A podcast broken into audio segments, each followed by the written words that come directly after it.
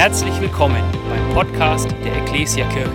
Wir freuen uns, dass du dir die Zeit nimmst, diese Predigt anzuhören. Wir wünschen dir dabei eine ermutigende Begegnung mit Gott.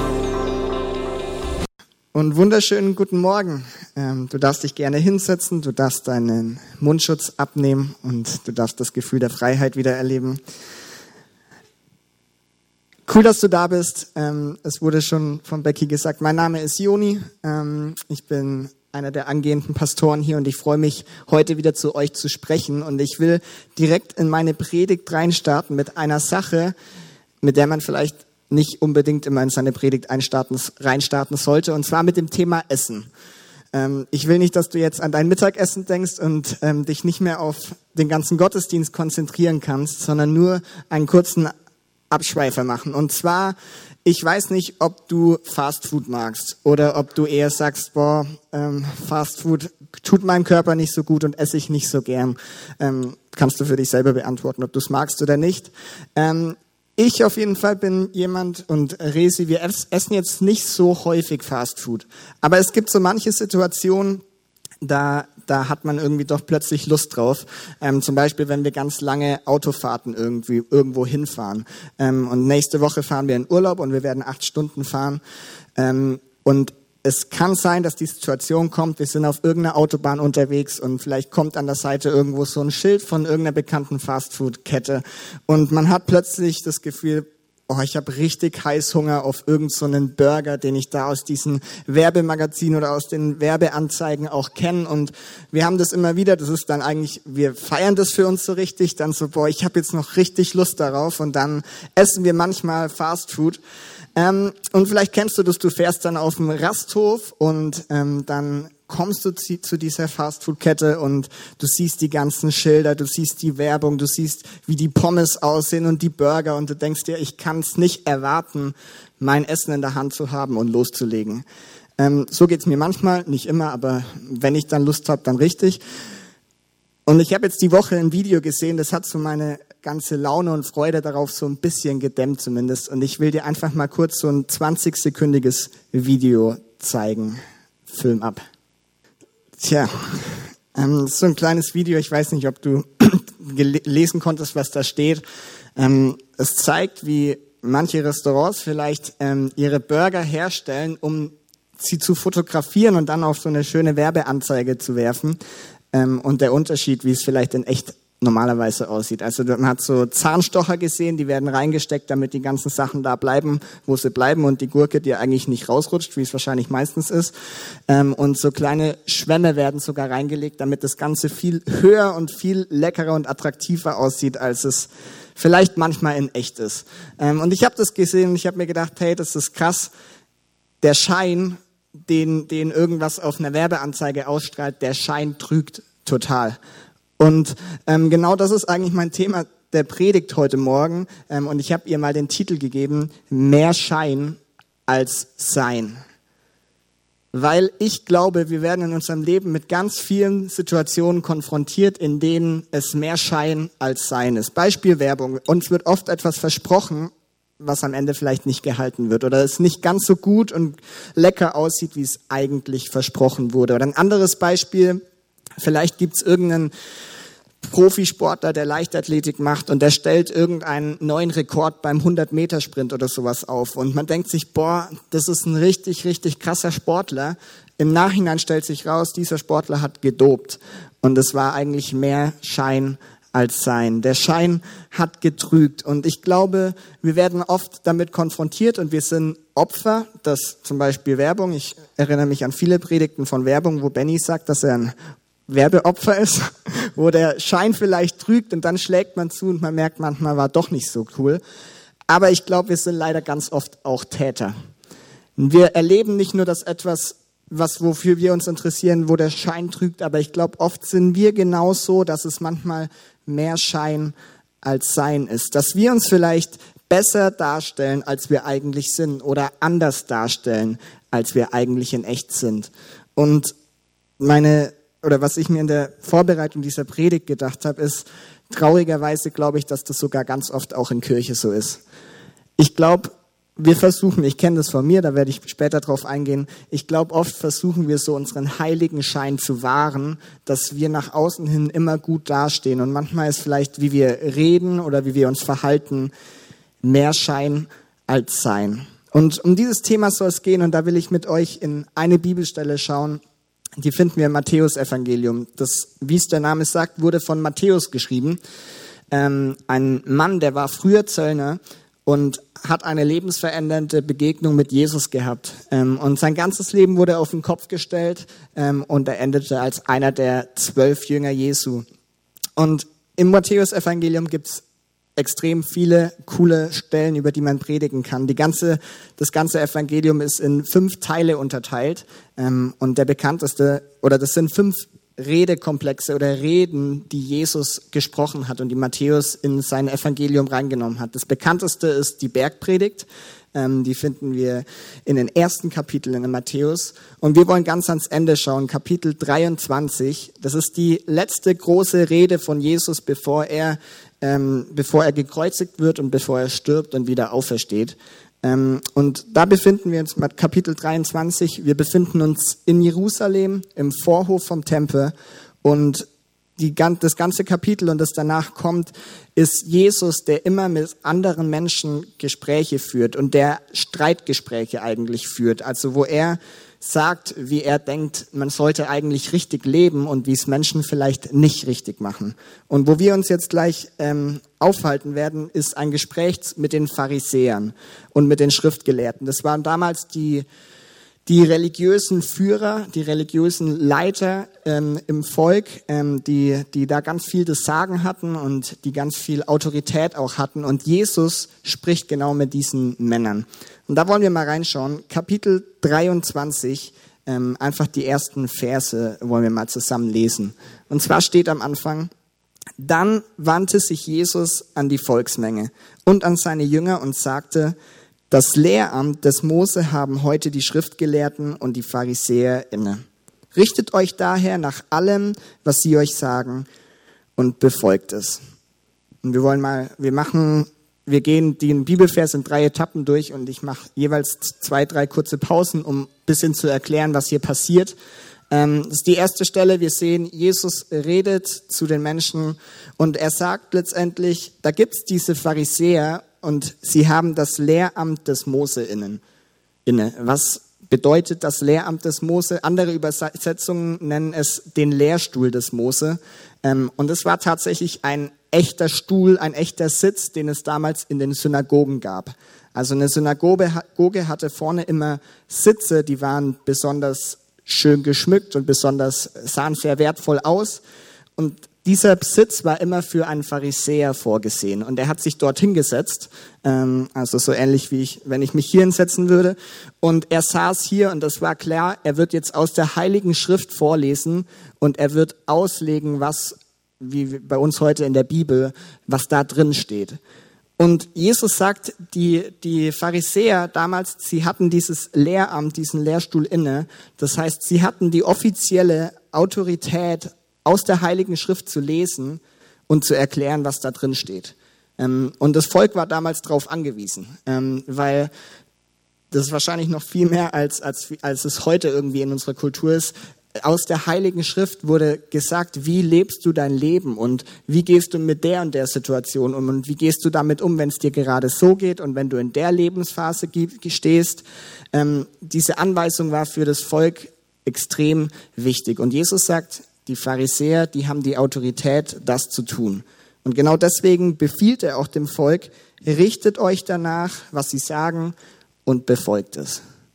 Und das ist so der, erste Abschnitt, den wir anschauen und wir merken einfach, die Pharisäer haben die Autorität, die, das Wort auszulegen und die Menschen sollen darauf hören. Und es klingt erstmal schön und gut, aber wenn wir jetzt weiterschauen, der nächste Vers beginnt mit einem großen Doch. Und wir merken schon, Jesus äh, ändert jetzt die Richtung, wo er hin will. Gerade sagt er noch, okay, die haben die Autorität, alles schön und gut, aber mit diesem Doch zeigt er an, er geht in eine andere Richtung. Und was jetzt kommt, ist, dass er den Pharisäern zwei Dinge vorwirft. Zwei Dinge vorwirft, die sie tun, die aber eigentlich nicht so gut sind. Und da wollen wir mal weiterlesen. Und zwar steht dort Ja. Doch richtet euch nicht nach dem, was sie tun. Denn sie reden zwar, handeln aber nicht danach. Sie binden schwere Lasten zusammen, die man kaum tragen kann, und laden sie den Menschen auf die Schultern. Doch sie selbst denken nicht daran, diese Lasten auch nur anzurühren. Und das ist jetzt spannend, weil Jesus sagt erst, hey, die Pharisäer legen das Wort aus und es ist alles gut und richtig, hört darauf und tut es, was sie sagen. Aber jetzt wirft er den Pharisäern was vor und er sagt zum Volk, hey, aber tut nicht das, was die Pharisäer auch tun. Sie reden zwar vielleicht richtig, aber macht nicht das, was sie tun. Warum? Weil die Pharisäer nicht das praktiziert haben, was sie geredet haben. Also sie haben, sie haben die Heilige Schrift genommen und sie haben gesehen, was da drin steht und sie haben, haben dem Volk gesagt, tu das und das und tu das und das und das ehrt Gott. Aber sie haben es nicht selber getan, sondern sie haben nur ähm, heilig dahergeredet, aber am Ende haben sie es eigentlich nicht so getan. Und deswegen sagt Jesus, tut nicht das, was sie tun, denn das ist kein gutes Vorbild. Und das ist interessant, weil Jesus in der Rede zumindest nicht sagt, dass das, was die Pharisäer geredet haben und was sie gelehrt haben, dass das alles falsch ist. Das sagt er nicht, sondern er sagt nur, dass ihr Handeln nicht richtig war, dass ihr Handeln nicht gepasst hat. Und das ist der erste Vorwurf, den Jesus den Pharisäern macht. Und es geht noch weiter und es kommt noch ein zweiter. Und zwar steht da dann, und alles, was sie tun, tun sie nur, um die Leute zu beeindrucken. Sie machen ihre Gebetsriemen besonders breit und die Quasten ihrer Gewänder besonders lang. Bei Festessen nehmen sie die Ehrenplätze für sich in Anspruch und in den Synagogen die vordersten Sitze. Sie haben es gern, wenn man sie auf der Straße ehrfurchtsvoll grüßt und wenn die Leute sie mit Rabbi anreden. Der zweite Vorwurf, den Jesus ihnen macht, ist, alles, was sie tun, tun sie eigentlich nur, um Menschen zu beeindrucken. Es geht nur darum, dass die Menschen am Ende zu den Pharisäern aufschauen und sagen, oh, die sind so besonders heilig oder ich habe so viel Respekt davor, ähm, ich bin beeindruckt von ihnen. Und das ist interessant, ähm, weil ich weiß nicht, ob du Gebetsriemen oder Quasten kennst. Das ist nichts, was wir heute noch ähm, im täglichen Gebrauch haben. Ich habe auch nicht so genau gewusst, was das ist. Äh, ganz kurz, Gebetsriemen waren so schwarze Lederriemen, die hast du dir um den Arm gewickelt und da waren ähm, lederne Behälter befestigt und in diesen Behältern waren Texte aus der Tora, also aus der Heiligen Schrift drin. Ähm, und du hast dieses ganze Konstrukt dir angelegt und bist dann zum Beten gegangen. Und dann konntest du beim Beten einen Text aus der Heiligen Schrift rausnehmen und beten oder dir selber durchlesen. Und es sollte dich einfach ans Gebet erinnern und dir dabei helfen. Quasten, das habe ich selber noch nicht so ganz verstanden, sind ähm, lange Fäden, die du dir an dein Gewand gehängt hast. Ähm, und sie sollten dich einfach an die Gebote Gottes erinnern. Und das sind gar keine Dinge, die, die schlecht sind. Also Jesus sagt nicht, dass diese zwei äh, Werkzeuge, die die Menschen damals hatten, dass sie nicht gut waren. Im Gegenteil, Gott hat die sogar in, in den Büchern Moses sogar als Gebot, also hat gesagt, das sollt ihr tun. Ihr sollt es machen, damit ihr euch darin erinnert, was meine Gebote sind und dass ihr beten sollt. Das Problem war nur, ähm, die Pharisäer hatten, hatten diese, diese Gebetsriemen und diese Quasten, aber sie haben sie so groß und so offensichtlich an ihrem Körper befestigt, wie es nur möglich war. Warum nicht? Weil sie besonders viel gebetet haben und die Gebote Gottes besonders perfekt eingehalten haben, sondern sie wollten das nur den Menschen zeigen und sie wollten Menschen beeindrucken. Sie haben diese, diese symbolischen Erinnerungen überall so groß befestigt und sind damit durchs Volk herumspaziert, damit jeder, der sie sieht, sich denkt, boah, die sind besonders heilig. Die halten die Gebote Gottes perfekt ein. Und das ist der zweite Vorwurf, der Jesus den Pharisäern macht. Und warum schauen wir uns, will ich mir diesen Text anschauen oder warum rede ich darüber, über Quasten und Gebetsriemen? Ähm, ganz einfach, diese zwei Vorwürfe, die Jesus den Pharisäern gemacht hat, kann man letztendlich darunter zusammenfassen, dass er sagt, hey, euer geistliches Leben ist mehr Schein als Sein. So wie, wie, wie ihr euch verhaltet und wie ihr die Beziehung zu mir als Gott lebt, die ist mehr Schein als Sein. Und ich habe euch, und ich glaube, warum das für uns so wichtig ist, ist, weil wenn man den Text weiterlesen würde, sieht, sieht man, dass Jesus mit seinen Jüngern alleine redet. Und er spricht sie auf diese Dinge an. Warum macht er das? Weil Jesus genau weiß, ich glaube, jeder von uns steht in der Gefahr, dass wir ähnliche Probleme in unserem geistlichen Leben haben können. Und deswegen habe ich für uns mal diese zwei Vorwürfe so zusammengefasst. Ähm, erstens sagt Jesus, die Pharisäer hatten einen Widerspruch zwischen ihrem Reden und ihrem Tun.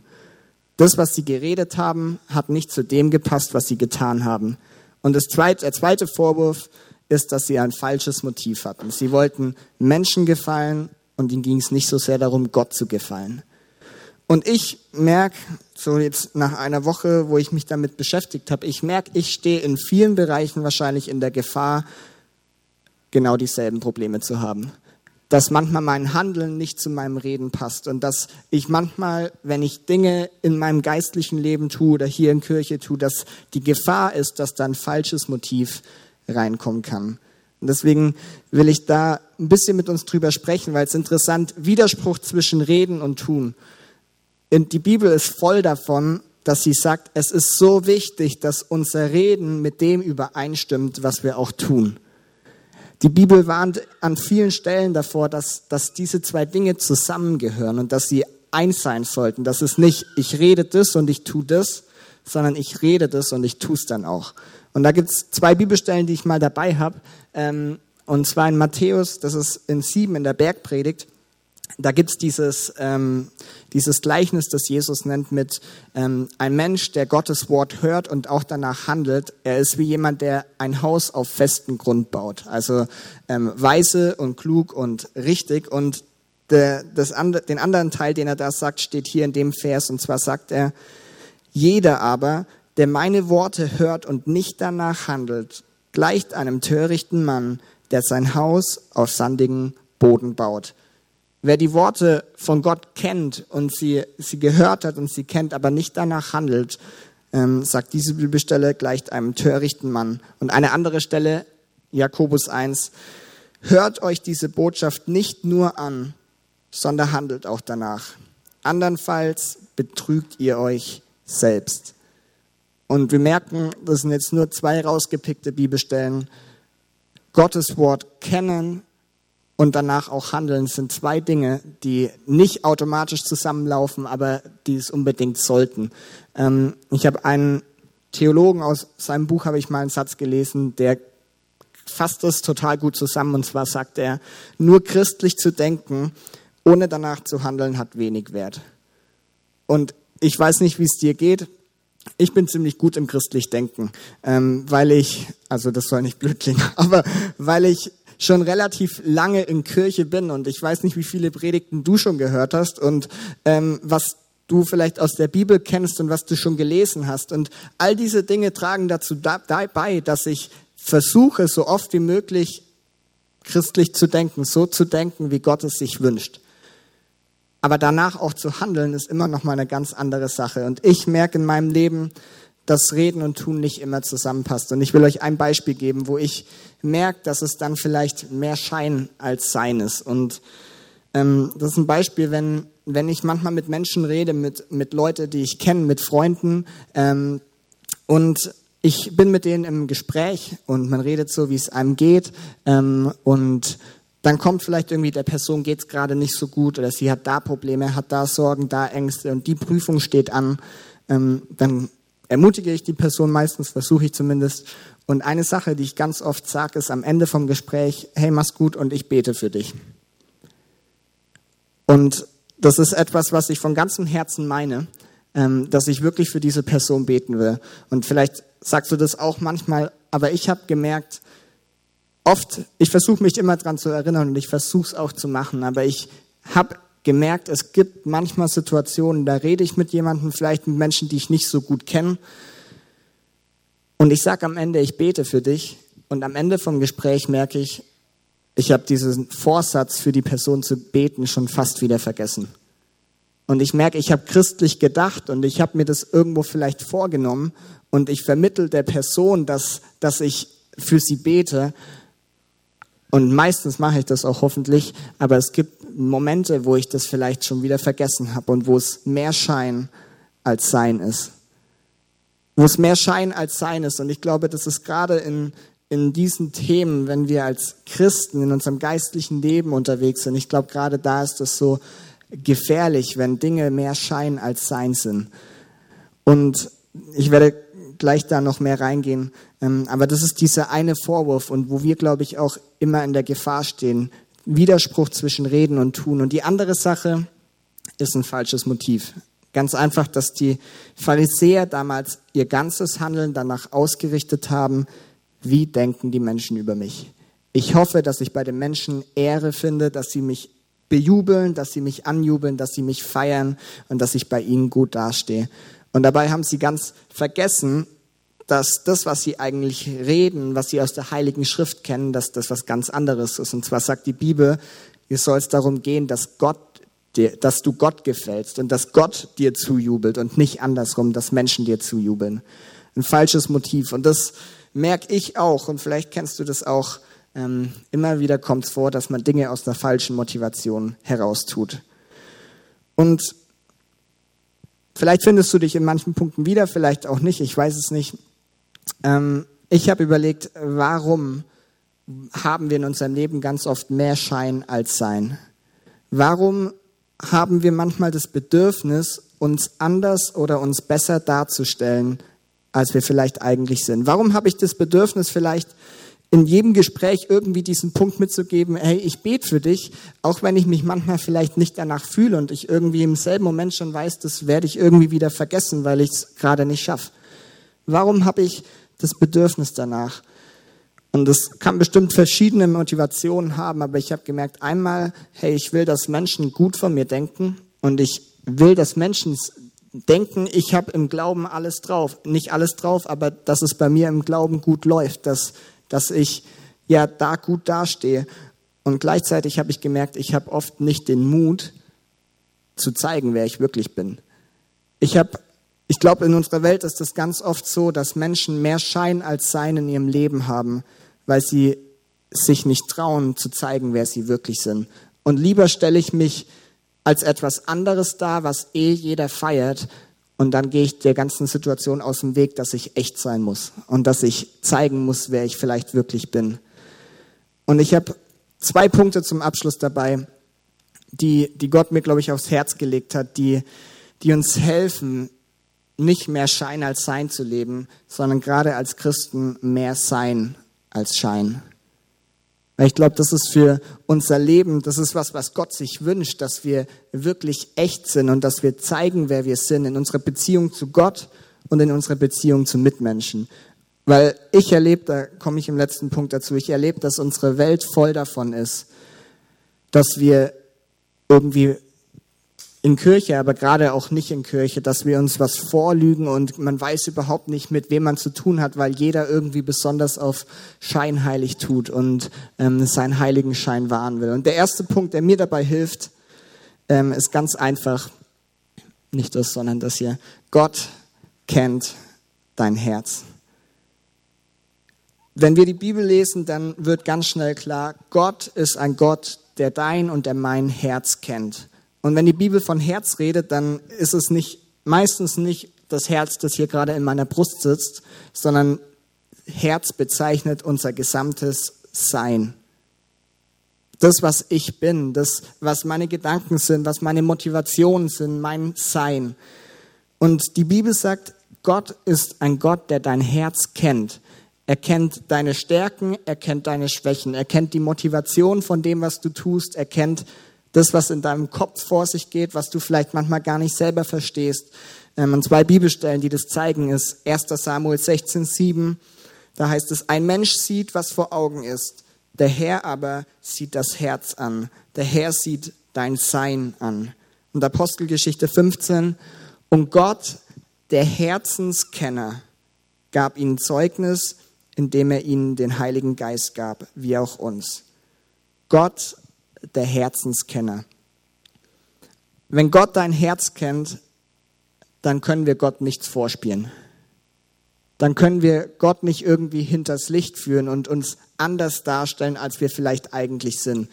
Und ich habe in meinem Leben erlebt, ich versuche mich oft auch in meiner Beziehung zu Gott, mich besser darzustellen, als ich manchmal bin. In Situationen, in denen es mir nicht so gut geht und ich weiß, meine Beziehung zu Gott ist gerade nicht so der Hammer, versuche ich mich nach außen hin irgendwie trotzdem besser darzustellen, als ich eigentlich bin, weil ich mir denke, ich versuche zumindest, vielleicht auch Gott was vorzuspielen.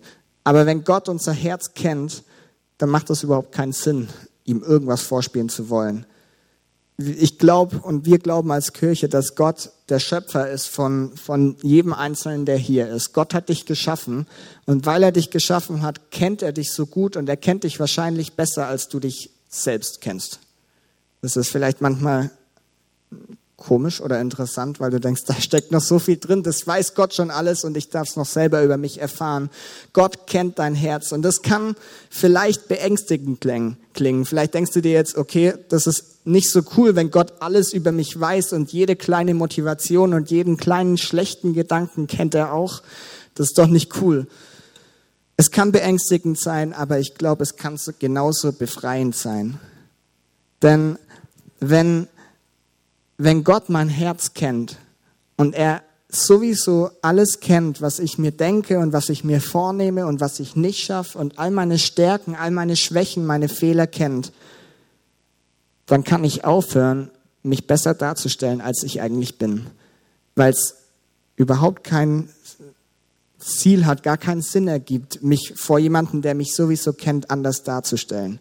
Das ist wie wenn ich als Kind meine, meine Mama irgendwie bei einer Sache belügt, wo sie eigentlich schon von vornherein weiß, ja, ich habe das sowieso so und so gemacht. Und wenn man sich dann als Kind versucht, irgendwie besser anders darzustellen, zu sagen, nee, ich habe das nicht gemacht und nee, ich war um halb zehn im Bett, das macht überhaupt keinen Sinn, weil meine Mama hat das immer gewusst. Und ich glaube, in unserer Beziehung zu Gott, es kann so befreiend sein, weil Gott dein Herz kennt, musst du ihm nichts vorspielen. Weil Gott dein Herz kennt, kannst du ehrlich in der Beziehung zu ihm sein. Wir können mit all unseren negativen Motivationen kommen. Ich kann zu ihm kommen und ich kann ihm sagen, hey Gott, ich würde gerne für die Menschen beten, mit denen ich rede, aber ich merke, manchmal kriege ich das nicht hin. Und ich muss mich nicht nach außen besser geben, sondern ich darf ehrlich sein. Ich kann echt sein. Ich will keinen Schein in meiner Beziehung zu Gott leben. Und das ein richtig cooles Beispiel dafür ist David. Ähm, David hat ganz viele Psalmen geschrieben. Und wenn du die Psalmen mal durchliest, dann wirst du von, von David einen Psalm sehen, da ist er Gott total dankbar und er lobt ihn und er feiert ihn und er sagt, so ein gnädiger und barmherziger Gott. Zwei Kapitel später schreibt David einen Psalm, wo er totale Zweifel an Gott hat und wo er sich fragt, Gott, bist du da oder hast du mich verlassen? Und wieder ein paar Kapitel später kommt David wieder und sagt, hey, es gibt keinen Gott, der so ist wie du. Und wir merken, David war in seiner Beziehung zu Gott echt. Und das, was ihn beschäftigt und das, was in seinem Herzen war, das hat er ehrlich vor Gott gebracht. Weil er wusste, Gott kennt sein Herz. Er muss ihm nichts vorspielen, sondern wir haben das Vorrecht. Bernd hat es vorher gesagt, wir dürfen mutig, und wir haben es gesungen, wir dürfen mutig vor Gott kommen. Wir haben einen ungehinderten Zugang zu ihm und wir dürfen mit allem, was wir haben, zu ihm kommen. Und wir müssen uns nicht verstellen. Und ich glaube, das ist viele Menschen, die in Kirche kommen oder was von Gott hören, haben Angst, dass wir vor Gott nur perfekt kommen dürfen. Und das führt dazu, dass wir uns immer besser und anders darstellen, als wir eigentlich sind, weil ich werde nie perfekt sein und du sehr wahrscheinlich auch nicht. Deswegen dürfen wir ehrlich vor ihm kommen. Und ich äh, will dir diesen Punkt mitgeben. Gott kennt dein Herz und Seht es nicht als beängstigend an, sondern als befreiend. Es tut so gut, wenn wir echt sein können. Und mein zweiter Punkt ist eine Frage, und zwar, wer kennt dein Herz noch? Und mir ist natürlich klar, kein, kein Mensch wird dein Herz jemals so gut kennen wie Gott. Ähm, ich hoffe, das ist gerade rausgekommen und das ist auch gut so. Aber meine Frage ist, wer kennt dein Herz noch? Wer weiß noch, wer du wirklich bist? Und wer kennt nur deinen Schein, das, was wir nach außen hin von uns geben? Und wer kennt wirklich dein Sein? Ein Pastor hat mal gesagt, Menschen folgen lieber einem Leiter, der immer echt ist, als einem Leiter, der immer recht hat. Und da geht es jetzt speziell um, um, der spricht zu Leitern, aber ich nehme mir mal die Freiheit raus zu sagen, das gilt für jeden einzelnen Menschen. Ich verbringe viel lieber mit Menschen Zeit, die echt sind, als mit Menschen, die immer recht haben. Ich verbringe viel lieber mit Menschen Zeit, wo ich weiß, die sind echt und sie sind bemüht, Gott nachzufolgen, aber sie haben auch Fehler und Menge. Aber diese Menge verstecken sie nicht vor mir, sondern sie sind offen damit und sie sagen, hey, ich habe hier versagt. Aber das ist okay. Ich weiß, ich habe Gott, der mein Herz kennt und ich darf damit vor ihn kommen. Wenn ich nämlich die, das Neue Testament lese und es gibt ja mehrere Situationen, wo Jesus mit den Pharisäern spricht oder wo über die Pharisäer geschrieben wird. Ich weiß nicht, wie es euch da geht. Ich habe da immer irgendwie so ein komisches Gefühl, wenn ich von den Pharisäern höre, weil ich mir denke, Du weißt nie, woran du bist. Sie haben falsche Motive, sie reden etwas, tun es aber nicht. Und ich denke mir, das ist doch, da kann man sich nicht drauf einlassen. Ich weiß nicht, woran ich bin, weil, weil sie mehr Schein als Sein haben. Und ich habe zu diesem Punkt gar nicht mehr viel aufgeschrieben, weil, weil ich es einfach so stark auf dem Herzen habe für uns, dass, dass wir mehr Sein als Schein sind. In unserer Beziehung zu Gott, ähm, weil er unser Herz kennt und weil wir da ehrlich sein dürfen, aber gerade auch in der Beziehung zueinander. Ich habe immer wieder von Menschen gehört, die, die in Kirche waren und die vielleicht Kirche kennengelernt haben, mal eine Kirche besucht haben und sie haben am Ende gesagt, hey, das war alles schön und gut, aber die Menschen waren irgendwie nicht so authentisch irgendwie war es alles so scheinheilig. Und jeder hat auf besonders heilig getan. Und du kommst rein und du hast das Gefühl, jeder hat recht, jeder ist perfekt. Und keiner zeigt irgendwie, dass er Schwächen hat und dass vielleicht nicht alles perfekt läuft. Da sagt niemand, dass er vielleicht für jemanden betet, aber es am Ende gar nicht gemacht hat. Sondern man stellt es immer als gut hin. Man, man stellt sich besser hin, als man eigentlich ist. Und ich habe mir gedacht, wir leben in einer Gesellschaft, da ist es so normal, dass, dass man sich irgendwie belügt, dass man nicht immer ganz ehrlich ist, dass man nicht immer zeigt, wer man wirklich ist. Und da haben wir in unserer Gesellschaft, in unserer Welt schon so viel davon. Ich wünsche mir für uns als Kirche, dass wir ein Ort sind, wo das nicht so ist. Ich wünsche mir für uns als Kirche, dass wir ein Ort sind, wo, wo wir echt sein können, wo wir echte Annahme erleben dürfen und dass du kommen kannst und du zeigen kannst, hey, ich versuche die Bibel zu lesen und ich versuche das jeden Tag zu machen, aber es gibt Wochen, da schaffe ich es nur am Samstag. Und ich wünsche mir, dass wir eine Kirche sind, wo du das sagen kannst und du nicht blöd angemacht wirst, sondern wo wir füreinander da sind und miteinander unterwegs sind, wo wir echt sind und authentisch sein können, weil ich habe gemerkt in meinem Leben, ich bin jetzt noch nicht so alt, aber ähm, ich habe oft schon erlebt, dass im Schein so viel Schwäche liegt, weil du nicht weißt, woran du bist, aber im Sein liegt so viel Stärke.